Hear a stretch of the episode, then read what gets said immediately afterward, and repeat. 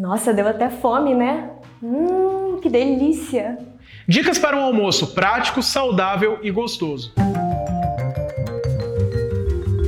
Falo sempre para pensar em uma salada com algum carboidrato e adicionar uma proteína. Dessa forma, fica um prato muito mais balanceado.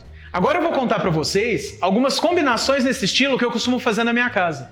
Número 1. Um, um mix de folhas verdes acompanhado com molho de iogurte vai muito bem com filé de peixe grelhado. Número 2. Uma salada de grãos com medalhão de filé e um molho de queijo também são uma ótima pedida.